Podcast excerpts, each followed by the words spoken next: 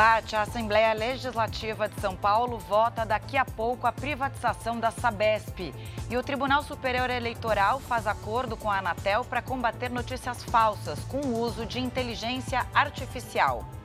Agora, no JR. Oferecimento: Bradesco. Empréstimo na hora em três cliques é fácil. O projeto de privatização da Sabesp deve ser votado hoje na Assembleia Legislativa de São Paulo. A companhia é responsável pela distribuição de água no estado. O início está marcado para 5 e meia da tarde. Para ser aprovado, o projeto precisa da maioria simples, de 48 deputados.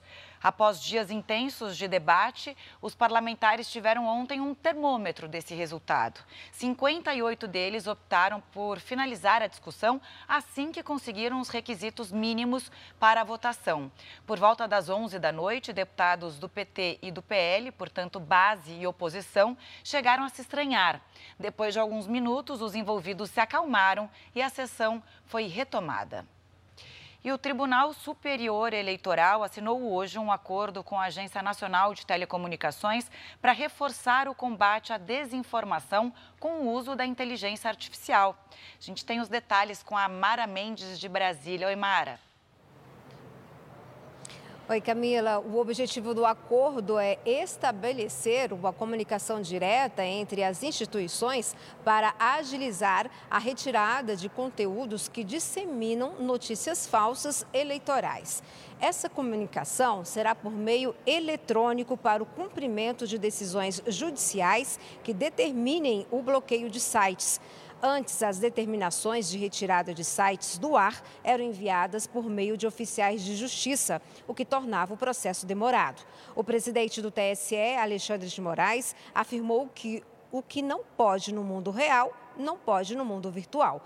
Moraes ainda reforçou que a Justiça Eleitoral estará atenta ao uso incorreto da inteligência artificial por parte das milícias digitais durante as eleições do ano que vem. É com você, Camila. Tá certo, Mara. Até amanhã.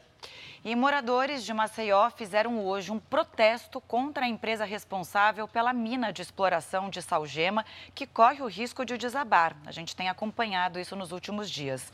Os manifestantes ocuparam as principais vias da capital alagoana e caminharam até o Palácio do Governo.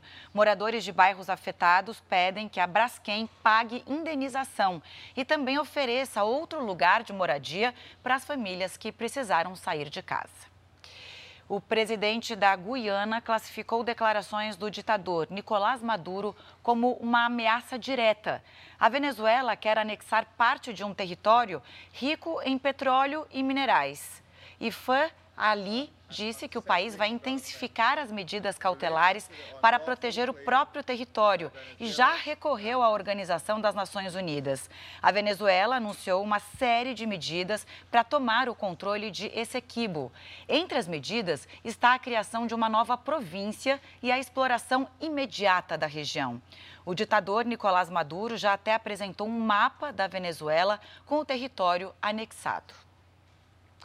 Chega ao fim essa edição. Você continua agora com Bate e o Cidade Alerta. Boa tarde a todos.